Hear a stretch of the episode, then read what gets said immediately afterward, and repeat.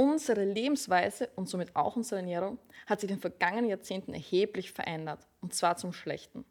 Die westliche Diät mit zu viel Fleisch, Zucker und industriell verarbeiteten Lebensmitteln ist der Nährboden für zahlreiche Zivilisationskrankheiten, die sich nicht nur massiv auf unser Wohlbefinden auswirken, sondern auch das Gesundheitssystem enorm belasten.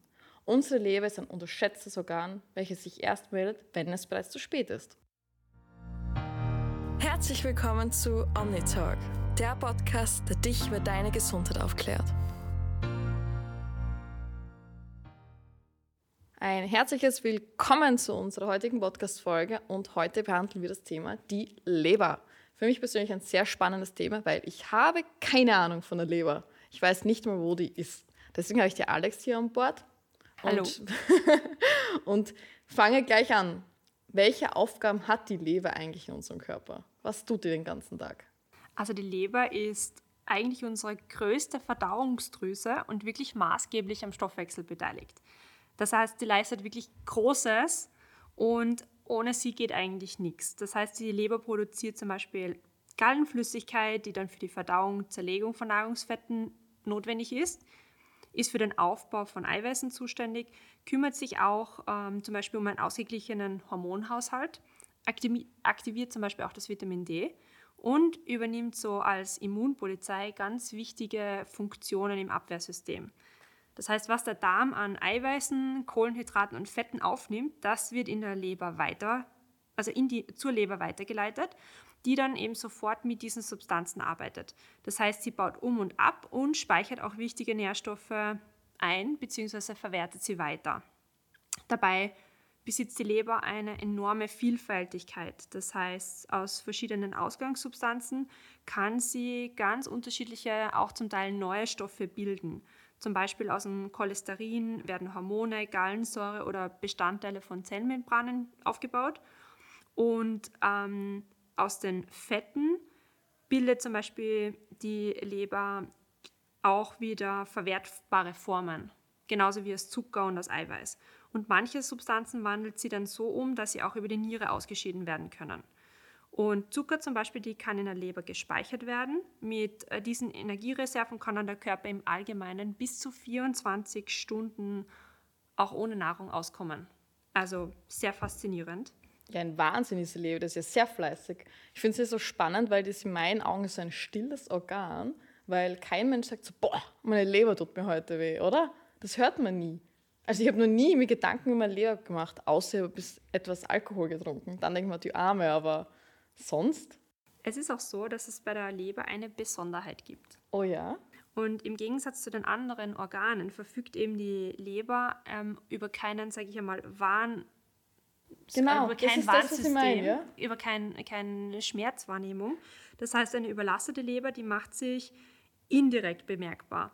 Also so allgemeine Beschwerden wie Müdigkeit, Schlafstörungen, Blähungen, Übelkeit oder auch Appetitlosigkeit können Hinweise liefern, dass es hier Störungen im Leberstoffwechsel gibt. Und das Problem ist auch, wenn ähm, ständig und über einen längeren Zeit schädliche Faktoren auf die Leber einwirken, dann kann dies eben schwere Erkrankungen zur Folge haben. Und da wäre es natürlich auch wichtig, dass man dementsprechend das schon im Vorhinein unterstützt. Das auf jeden Fall. Und wie sieht das hier mit Medikamenten und Alkohol aus? Die werden ja auch in der Leber irgendwie verarbeitet, soweit ich weiß. Genau, also viele Medikamente und eben auch Alkohol oder Schadstoffe, die werden ebenfalls über die Leber abgebaut. Also wirklich fasziniert, was diese Leber alles so macht in unserem Körper. Mal kurz zusammengefasst heißt das, dass die Aufgabe der Leber der Auf-, Ab- und Umbau von Fetten, Eiweiß und Zuckern ist, oder? Ganz genau. Die Speicherung von Energieträgern, wie zum Beispiel Glykogen. Ja. Die, also sie dient auch als Entgiftungsorgan und für, dadurch zum Um- und Abbau von Fremdstoffen wie die Medikamenten oder Giften. Genau. Bildung wichtiger Bluteiweiße und Blutgerinnungsbestandteile und die Produktion von Gallensäuren zur Fettverdauung. Ganz genau, das ist gut. Ah, super. Habe ich mir das gut gemerkt. Jetzt an die nächste Frage. Wo ist die Leber überhaupt? also die Leber liegt unter den Rippen, die dienen nämlich auch äh, als Schutz. Ist sie mittig oder ist sie rechts, links? Mm, in der rechten Brustkorbseite befindet sie sich. Okay. Also Unter den Oberbauch, Rippen. genau. Unter also das heißt, ich spüre sie so gar nicht. Du spürst, ja, teilweise kann man sie schon, je nachdem, also sie bewegt sich da auch mit dem Zwerchfell, also mit der Atmung im Prinzip dann teilweise mit. Das heißt, man kann sie schon ähm, ertasten, aber sie liegt halt unter den Rippen, damit sie eben auch geschützt ist, mhm. weil ähm, sie natürlich auch sehr, sehr stark durchblutet ist. Also ungefähr ein Viertel von unserer gesamten Blutmenge, die fließt eben hier ähm, auch durch die Leber. Und was sehr faszinierend ist, ähm, finde ich, ist, dass es mehr ist, als wie zum Beispiel unser Gehirn oder unsere Muskulatur durchblutet wird. Was? Ja. Okay, das habe ich nicht gewusst. Das ist ja eigentlich sehr spannend, dass der Körper die Leber unter die Rippen, ähm, sagen wir, einnistet, weil sie am meisten durchblutet ist. Das ist eigentlich. Ja, auch genial. zum Beispiel unser Herz ähm, ist mhm. natürlich auch ja, durch, genau, diesen, durch, den Rippenbogen geschützt. Also alles, was sich quasi unterhalb des Rippenbogens befindet, ist natürlich auch geschützt vor irgendwelchen äußeren, sag ich mal, Eingriffen oder wenn so irgendwas Unfällen. passiert. Genau. Wahnsinn, wer sich das wohl einfallen lassen. ähm, ja, und was hat jetzt die Leber eigentlich mit dem Darm zu tun? Sonst wäre das ja eigentlich gar nicht unser Thema. Genau, also Darm und Leber, die sind organisch über Blut- und Lymphgefäße miteinander verbunden. Und der Darm ist ja auch, äh, sage ich mal, die Quelle all jener Stoffe, die dann über die Leber transportiert wird, von der Leber dann gefiltert und verwertet werden. Und im Umkehrschluss heißt das natürlich auch, dass ein kranker Darm mhm. beziehungsweise ein dementsprechend gestörtes Mikrobiom mit Lebererkrankungen in Verbindung stehen kann. Das heißt, der funktionelle Zusammenhang mit der Leber besteht darin, dass Nährstoffe, Vitalstoffe oder auch Signalmoleküle und bakterielle Bestandteile aus dem Darm unmittelbar in die Leber gelangen. Und das geschieht dann über die Pfortader, welche eben nährstoffreiches Blut eben aus den Verdauungsorganen, aus zum Beispiel unseren Darm sammelt und dann direkt in die Leber führt. Und unter normalen Bedingungen ist es so, dass nur wenige bakterielle Bestandteile, wie zum Beispiel Endotoxine oder bakterielle DNA, halt über die Darmwand in das Blut gelangen. Sie werden dann eben von der Leber abgebaut. Bei einer Störung der Darmbarriere, also wenn die Darmbarriere eben nicht intakt ist, ist es so, dass natürlich mehr ähm, Einstrom von diesen schädlichen Substanzen auch in die Leber gelangen und die Leber aber damit nicht umgehen kann. Das heißt, es kommt dann zu entzündlichen Veränderungen im Organ und ebenso auch zu Leberschäden. Prinzipiell ist es so, dass die Leber eigentlich ein sehr, sehr starkes Regenerationspotenzial hat. Nur das Problem ist, wenn jetzt eben diese entzündlichen Veränderungen zum Dauerzustand werden, dann bleiben diese Leberschäden bestehen. Aber heißt das nicht, bei einer Lebertransplantation braucht man nur ein kleines Stück von einer anderen Leber und nicht die ganze? Genau, also das die, ist Leber, sehr spannend. die Leber ist auch wirklich sehr strapazierfähig. Mhm, Wichtig wirklich? sind halt nur auch genügend Regenerationsphasen. Aber die Leber kann sich selbst regenerieren. Das ist ein wirklich faszinierendes Eigentlich ein geniales Organ. Ja. ja. ähm, und genau, wenn ich jetzt eben eine Störung von meiner Darmbarriere habe, dann kommt es eben nicht nur zur Überlastung der Leber äh, und zu der Entzündung. Und das Problem ist, dass diese bakteriellen Stoffwechselprodukte, diese, ich sage jetzt einmal, äh, Gifte, nicht mehr abgebaut werden können und das Ganze dann eben auch in das Blut und in diese Blutzirkulation gelangen, dann kommt es natürlich auch zur Aktivierung von unseren Immunzellen. Ja? Mhm. Und das Fettgewebe steht dann ebenso im engen Zusammenhang mit der Leber und unserem Stoffwechsel. Und Botenstoffe zum Beispiel aus unserem Fettgewebe, vor allem auch gerade da bei uns im Bauch, also ich sage mal das Bauchfett, die können in der Leber auch den Zuckerstoffwechsel negativ beeinflussen und so zum Beispiel auch ähm, Zuckerkrankheit auslösen. Und also das. Die Zuckerkrankheit kann durch die Leber entstehen? Genau, also dadurch, dass jetzt einfach, okay. ähm, ich sage mal, Botenstoffe eben ausgeschüttet werden. Und es kommt dann eben zu Fetteinlagerungen in die Leberzellen. Das wird dann als Fettleber eben bezeichnet. Und ähm, die kann sich dann natürlich dann wieder weiterentwickeln. Es kommt dann eine Entzündung dazu, dann hast du quasi Fettleber Entzündung und in weiterer Folge kann das dann auch. Also ist das quasi diese Darm-Leber-Achse, wo der Darm und die Leber miteinander kommunizieren, was du gerade erklärt hast, oder? Genau. Okay. Aber nun, welche Rolle spielt das Mikrobiom dabei? Also wie beeinflussen Darmbakterien die Gesundheit unserer Leber? Hm, da muss man sagen, Studien zeigen halt mittlerweile schon wirklich klar, dass bei chronischen Lebererkrankungen oder wie zum Beispiel auch bei der Leberzirrhose eine Dysbiose, also ein Ungleichgewicht von unserem Darmmikrobiom vorliegt.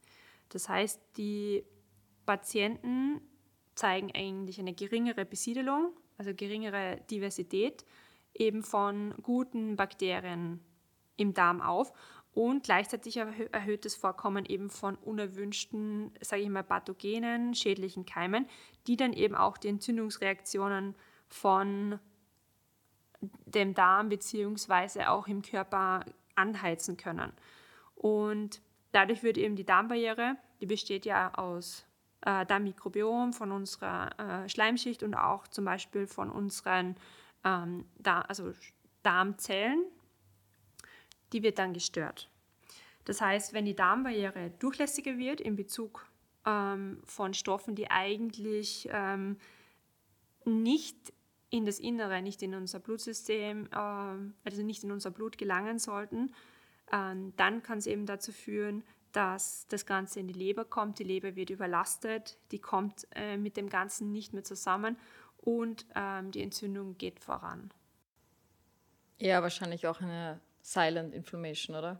Kann Diese stillen Entzündungen meistens. Kann auch ähm, Silent Inflammation sein. Okay. Ja, es ist ja so, dass die Leber sich ja sehr spät erst meldet. Also wenn es nicht mehr ganz so rund läuft und die Alarmglocken vielleicht schon rot leuchten, oder? Was sind dann hier die ersten Symptome? Genau, also die Lebererkrankung, die erkennt man oftmals eben wirklich erst sehr, sehr spät und meistens dann schon in einem fortgeschrittenen Stadium. Und lange Zeit hat man äh, entweder sehr, sehr schwache oder auch teilweise unspezifische Symptome. Ich habe davor schon ein paar angesprochen. Genau. Das ja. können eben Müdigkeit, Abgeschlagenheit sein, das kann Appetitverlust sein, Übelkeit, Erbrechung, Konzentrationsstörungen oder auch so ein Druckgefühl im, im rechten Oberbauch. Wichtig ist, wenn man solche Symptome hat oder diese Symptome auch über einen längeren Zeitraum ähm, quasi anhalten, sollte man unbedingt immer einen Arzt aufsuchen, um das Ganze mal abzuklären. Und ähm, viele kennen vielleicht auch diese Gelbfärbung der Haut oder eben der, der Schleimhäute. Das ist äh, zwar auch ein Indiz für eine Lebererkrankung, die tritt aber ebenfalls erst in einem fortgeschrittenen Stadium auf. Und selbst wenn man oder spätestens, wenn man das bemerkt, sollte man unbedingt zum Arzt gehen. Oh je. Aber sind nicht manche Frühchen auch gelb? Hat das mit der Leber was zu tun? Genau, das kann auch mit der Leber zusammenhängen. Gelbsucht ist? Das ist die Gelbsucht, genau. Okay. Ähm, was sind denn eigentlich so die häufigsten Lebererkrankungen, die so immer wieder vorkommen in der Bevölkerung? Also weil du gerade die Gelbsucht angesprochen hast, bleiben wir kurz dabei. Gern. Der Fachbegriff ist Icterus und es ist eben das Ergebnis von einem gestörten Bilirubinstoffwechsel, bei dem sich eben die Haut und sehr, sehr häufig eben auch die Augen gelb färben.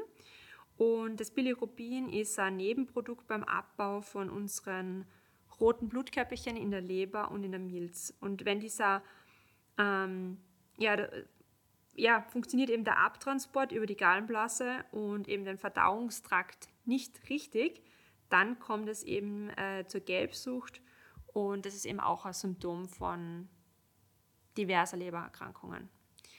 Was wir dann noch haben, ähm, ist die Fettleber.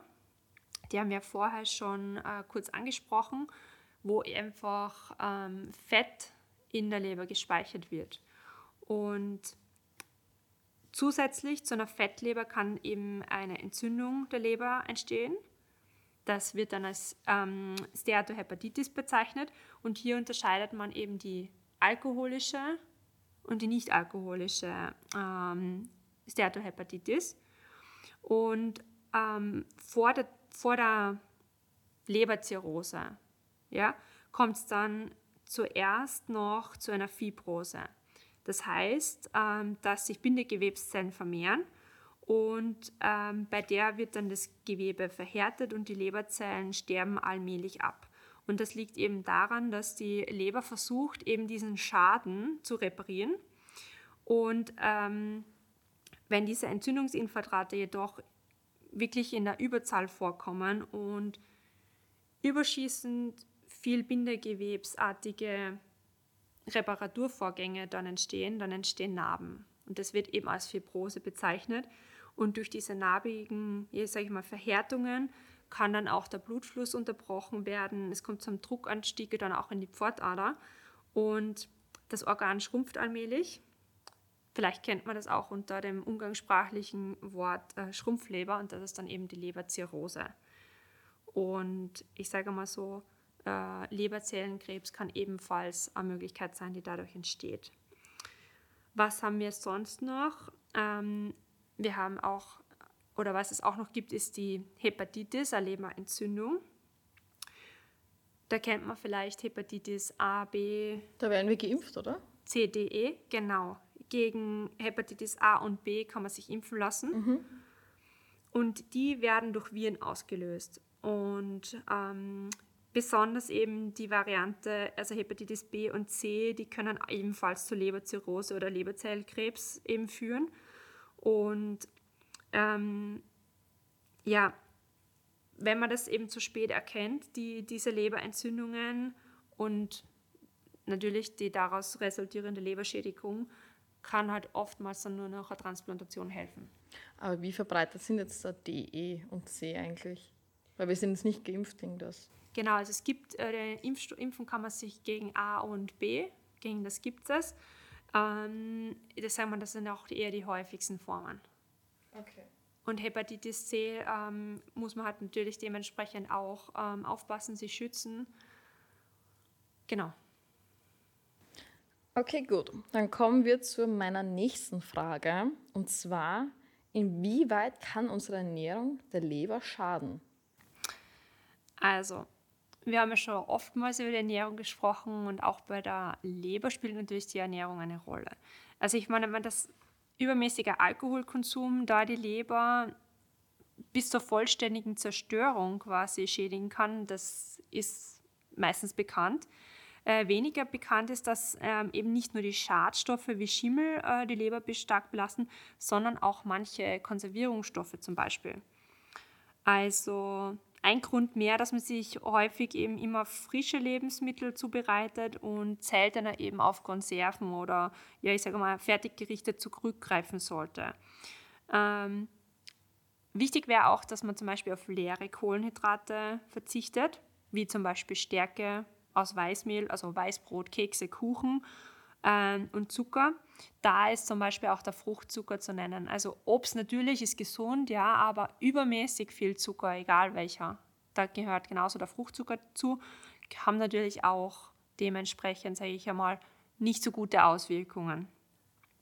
Und empfehlenswert wäre da hingegen zum Beispiel Stärke aus ähm, Kartoffeln, Gemüse oder generell Vollkornprodukte. Und Giftstoffe, die eben sonst in die Leber gelangen würden, werden zum Beispiel auch durch Ballaststoffe oder Faserstoffe im Darm gebunden. Die Ballaststoffe beschleunigen halt zusätzlich eben auch die Passage der Nahrung durch den Verdauungstrakt und ähm, fördern damit den Abtransport zum Beispiel auch von den Schadstoffen. Das heißt doppelt gut für unsere Leber zum Beispiel. Und ja, was haben wir so ideale Ballaststofflieferanten? Ähm, Vollkornprodukte zum Beispiel und Gemüse. Auch Salat oder Hülsenfrüchte Obst, wie gesagt, ähm, ja, aber besser mehr Gemüse als wie Obst am Tag. Und was kann man sonst noch tun? Es kommt auch immer darauf an, okay, wie man zum Beispiel isst. Das heißt, öfter sind zum Beispiel kleinere Portionen besser, als wenn man jetzt so riesige Portionen hat am Tag. Ähm, wenn das Ganze dann noch gedünst oder gedämpft ist, wird es zum Beispiel auch besser verdaulich oder besser vertragen generell, als wenn es zu scharf angebraten ist. Und man sollte sich halt auch immer Zeit lassen beim Essen, gut kauen, weil natürlich die Verdauung schon im Mund beginnt. Und das unterstützt natürlich auch im weitesten Sinne dann, der, dann die Leber. Und natürlich viel trinken, das ist natürlich auch immer wichtig. Okay, alles klar. Jetzt kommen wir zu meiner Lieblingsfrage. Auf diese warte ich schon die ganze Folge sehr gespannt. Denn wie sieht es hier mit dem Alkohol aus? Die meisten Menschen oder die meisten jungen Menschen denken erst an ihre Leber, wenn sie nach einem harten Wochenende mal über den übermäßigen Alkoholkonsum nachdenken, oder? Bestimmt, ja. Ja, wie sieht das aus? Ab wann ist dieser Alkohol jetzt schädlich für uns? Und ab wann ist es noch so, dass unsere Leber damit umgehen kann? Ich finde das eine sehr, sehr gute Frage und ich bin auch der Meinung, dass sie nicht so einfach zu beantworten ist. Also ich sage mal so, die WHO, also Weltgesundheitsorganisation, die wahrscheinlich durch Corona jetzt jeder kennt. Da gibt es Empfehlungen und die lautet, dass bei gesunden Frauen so ein täglicher Konsum von 12 Gramm Alkohol als risikoarm angesehen wird. Okay, was heißt jetzt 12 Gramm Alkohol? Das heißt ungefähr ein Achtel Liter Wein und ja, ich sage mal ein Viertel Liter Bier. Bei gesunden Männern ähm, ist meistens die doppelte Menge eben gut verträglich. Und von der WHO wird eben auch empfohlen, dass er mindestens zwei Tage pro Woche komplett auf Alkohol verzichtet werden sollte. Genau. Und ich sage mal, ja, eine leberschädigende Wirkung wird beschrieben ähm, bei Frauen ab einem häufigen Konsum von über 20 Gramm und bei Männern über 40 Gramm pro Tag. Risikoarm heißt aber noch nicht unbedenklich. Das heißt, Leberschäden können auch schon unterhalb dieser Grenze auftreten. Und man sollte sich einfach bewusst sein, dass wenn man äh, viel Alkohol trinkt, das natürlich die Leber belastet. Und wichtig wäre halt, dass man auch immer wieder darauf achtet, wirklich diese Regenerationsphasen einzuhalten. Also deswegen wird halt eben auch empfohlen, zwei Tage pro Woche komplett auf Alkohol zu verzichten, damit die Leber auch sich wieder regenerieren kann. Ich habe da auch sehr, sehr spannend gefunden. 2020 wurde im Lancet eine Studie veröffentlicht, in der so verschiedene, ich sage mal, ja, Parameter aufgezeigt wurden, dass eben ähm, Alkoholkonsum vom Alter abhängt. Also da wurde zum Beispiel beschrieben, dass der Alkohol für junge Menschen wesentlich, ähm, sage ich mal, schädlicher ist wie zum Beispiel für ältere Menschen. Oh mein Gott, ich habe es genau umgekehrt gehört. Verdammt. Also bei den älteren Menschen haben sie eben herausgefunden, also so über 40, sage ich mal, kann hier geringe Mengen eben auch dazu führen, dass zum Beispiel Herzerkrankungen, Infarkte oder auch Diabetes äh, vorgebeugt werden. Wobei ganz klar beschrieben wird, dass auch hier, ich sage mal, mh, der, der, der Schaden vom Alkohol trotzdem den Nutzen überwiegt. Das heißt, noch einmal wichtig wäre es wirklich, die Regenerationszeiten einzuhalten. Aber jetzt, wie ist das denn? Du sagst ja, ähm, 12 Gramm Alkohol pro Tag sind in Ordnung und zwei Tage die Woche sollte man auf Alkohol verzichten. Aber im Prinzip, also so ist es bei mir, ich verzichte fast die ganze Woche auf Alkohol, aber am Wochenende, nicht immer natürlich, greife ich dann, dann trinke ich gerne Alkohol und dann trinke ich halt auch mehr als 12 Gramm.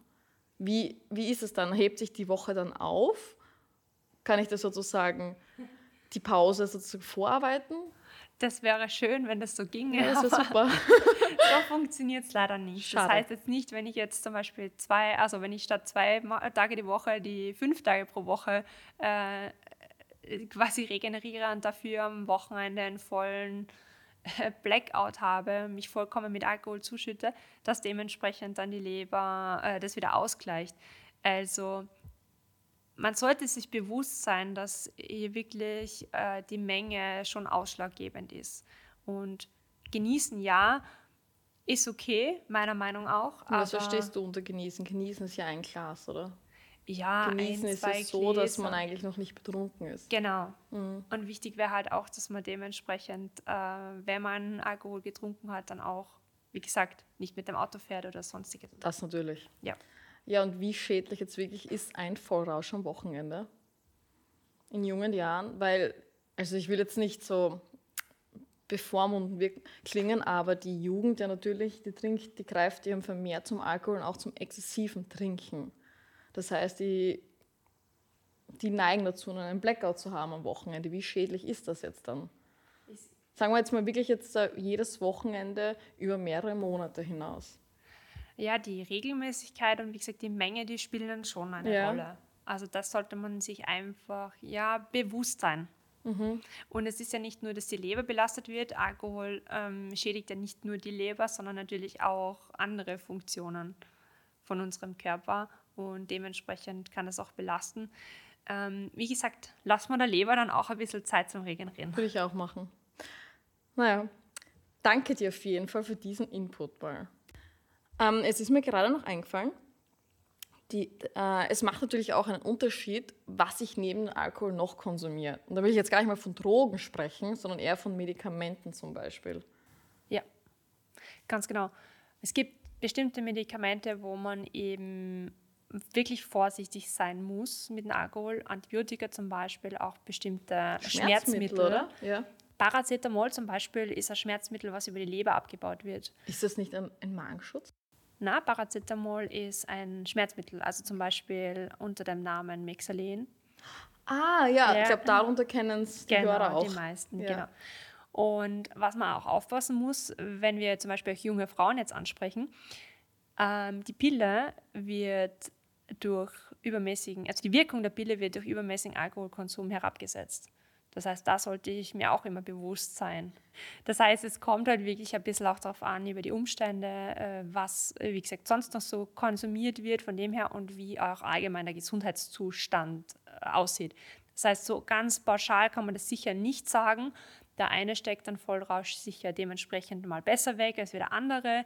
Und ähm, ja, ja, ich glaube, es hängt auch vom allgemeinen Gesundheitszustand ab. So ist es, genau. Wie gesagt, wenn man zusätzlich gerade ähm, verschriebene Medikamente einnehmen muss, wie Antibiotika, Schmerzmittel aus diversen Gründen, ist es für die Leber sicher nochmal zusätzlich schädigend, wenn man Alkohol trinkt. Genau, also da würde ich wirklich nochmal aufpassen. Da sollte man sich das genauer noch überlegen vielleicht. Genau. Aber jeder muss es natürlich selber wissen. So, und jetzt kommen wir wieder zurück zur Leberzirrhose. Das ist ja das Endstadium aller chronischen Lebererkrankungen. Und sie manifestiert sich in Europa jährlich bereits bei einer von 400, von einer von 400 Personen. Darüber hinaus ist die Leberzirrhose in vielen Industrieländern mittlerweile unter den zehn häufigsten Todesursachen zu finden. Insbesondere das metabolische Syndrom stellt in vielen Fällen die Ursache einer Leberzirrhose dar. Kann man hier nicht schon an dieser Stelle mit Probiotika ansetzen, damit es nicht so weit kommt? Das macht durchaus Sinn, weil wir haben schon so oft besprochen, dass eben die Ernährung und gerade auch die Bewegung ähm, unser Mikrobiom beeinflussen können, nämlich wesentlich. Und das metabolische Syndrom ist inzwischen eine richtige ja, Volkskrankheit eigentlich schon fast geworden, die eben eng mit diesem ungünstigen Lebensstil zusammenhängt. Also mit eben zu viel Zucker, zu viel Fett, zu wenig Bewegung. Und deswegen wird es auch mittlerweile schon als Wohlstandssyndrom zum Beispiel bezeichnet. Und hier gibt es Studien, dass man zum Beispiel mit speziell ausgewählten Bakterienkombinationen, teilweise sogar in der Hälfte der Dosierung, bei Patienten, die eben diese Stoffwechselerkrankungen haben, sehr, sehr gute Ergebnisse erzielen kann. Und ähm, bei ihnen bestand halt in dem Sinn jetzt noch keine nachgewiesene chronische Lebererkrankung, aber meistens ist das so schon die Vorstadien. Viele von denen haben eben zum Beispiel eine Fettleber und daher erhöht das Risiko für die Entwicklung solcher chronischen Lebererkrankungen.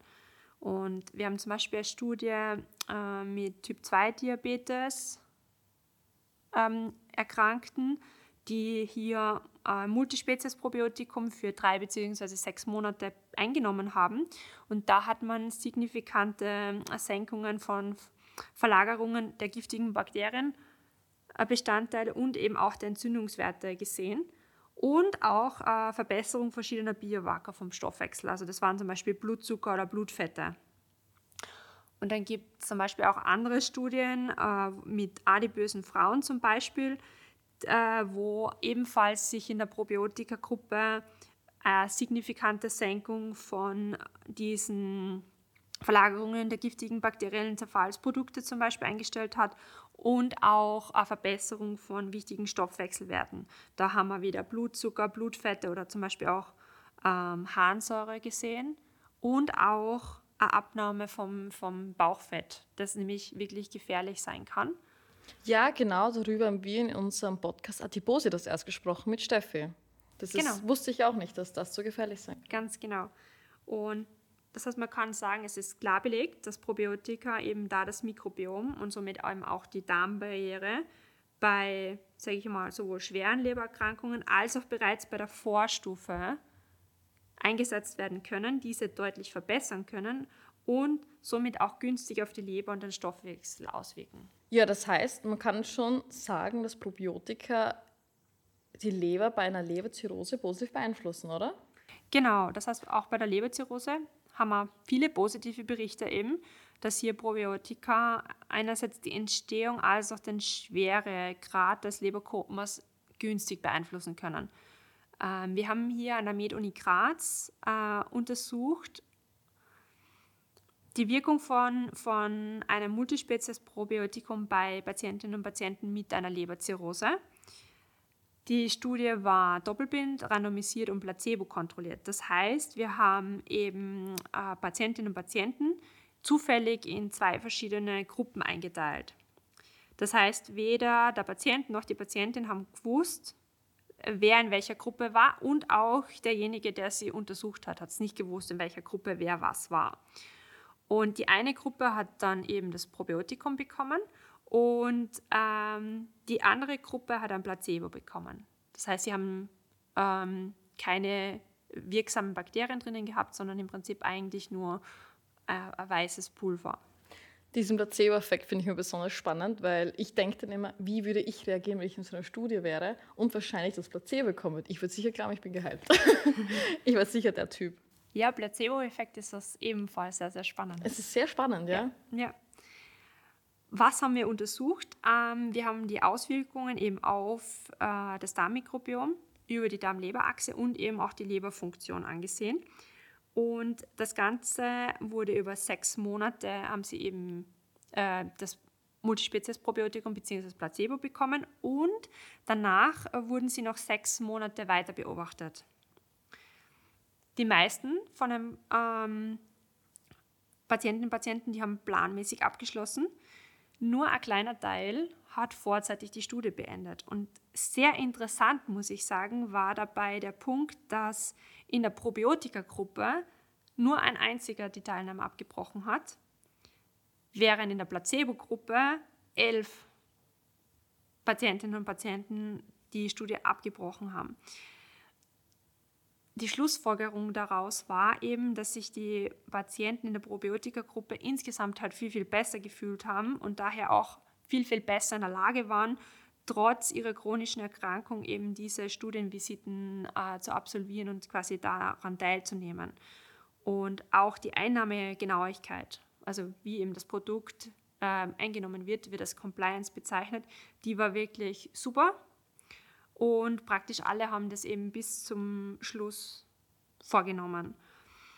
Mm, die Patientinnen und Patienten, die eben die Leberzirrhose hatten, die, oder da hat man eben gesehen, dass auch die Darmflora eben stark verändert war. Und diese Veränderung konnte eben durch das Multispezies-Probiotikum teilweise wieder rückgängig gemacht werden. Und was sich ebenfalls äh, gezeigt hat, ist, dass sich ähm, Milchsäurebakterien im Stuhl dann angereichert haben. Und das bedeutet, dass man auch sieht, dass eben diese ja, probiotischen Bakterienstämme im Darm eine gewisse Zeit ansiedeln können. Und das wichtigste Ergebnis von der Studie war, dass auch die Leberfunktion sich verbessert hat, nämlich deutlich. Und vor allem, wenn die Erkrankung eben schon weiter fortgeschritten war. Das ist ebenfalls ein sehr, sehr wichtiger Punkt und wirklich ein super tolles Ergebnis, was wir da erzielen konnten. Ähm, was haben wir noch gesehen? Äh, man hat auch gesehen, dass sich die natürliche Immunabwehr signifikant verbessert hat und ähm, dass zum Beispiel auch sich die Lebensqualität verbessert hat. Das heißt, die, also die Patienten, Patientinnen berichteten einfach, dass sie ja von der Lebensqualität sich viel besser fühlten und äh, dass sich die als ein Ganzes verbessert hat. Das heißt, wenn man es jetzt zusammenfasst, dann äh, konnte man einfach in dieser Studie sehen, dass sich die Probiotika eine gute Möglichkeit sind, wirklich die Leberfunktion, die Immunfunktion und eben auch die, Leber, die Lebensqualität bei einer Leberzirrhose verbessert kann, indem eben die Darmflora unterstützt wird. Das ist ja schön zu hören, dass das geholfen hat. Ich glaube, eine Diagnose von einer chronischen Erkrankung ist für jeden sehr schwer. Genau, und es ist halt einfach wichtig, dass man dann nicht teilweise nur die Symptome behandelt, sondern wirklich an der Ursache ansetzt. Ja, das ist wirklich sehr wichtig. Danke, Alex, für deinen wertvollen Beitrag, wie jedes Mal. Ähm, du und die Steffi seid sowieso eine Bereicherung für unseren Podcast. Ich tue nur die Fragen stellen und vielleicht blöd dazwischen quatschen. ähm, wir sind am Ende angelangt und wie gesagt, wie immer, falls ihr Fragen habt, bitte, bitte kontaktiert uns. Wir freuen uns sogar, wenn ihr uns eure Fragen stellt, damit wir wissen, auf was wir bei der Content-Erstellung achten müssen. Ihr könnt auf unserem Blog natürlich euch weiter über dieses Thema informieren. Folgt uns auf unseren Social Media Kanälen, abonniert unseren Newsletter und natürlich folgt uns auf euren Lieblings- ähm, Streaming-Plattformen, damit ihr immer eine Benachrichtigung bekommt. Also ihr müsst sie natürlich auch extra aktivieren, glaube ich, äh, falls eine neue Podcast-Folge online geht. Bis zum nächsten Mal und tschüssi!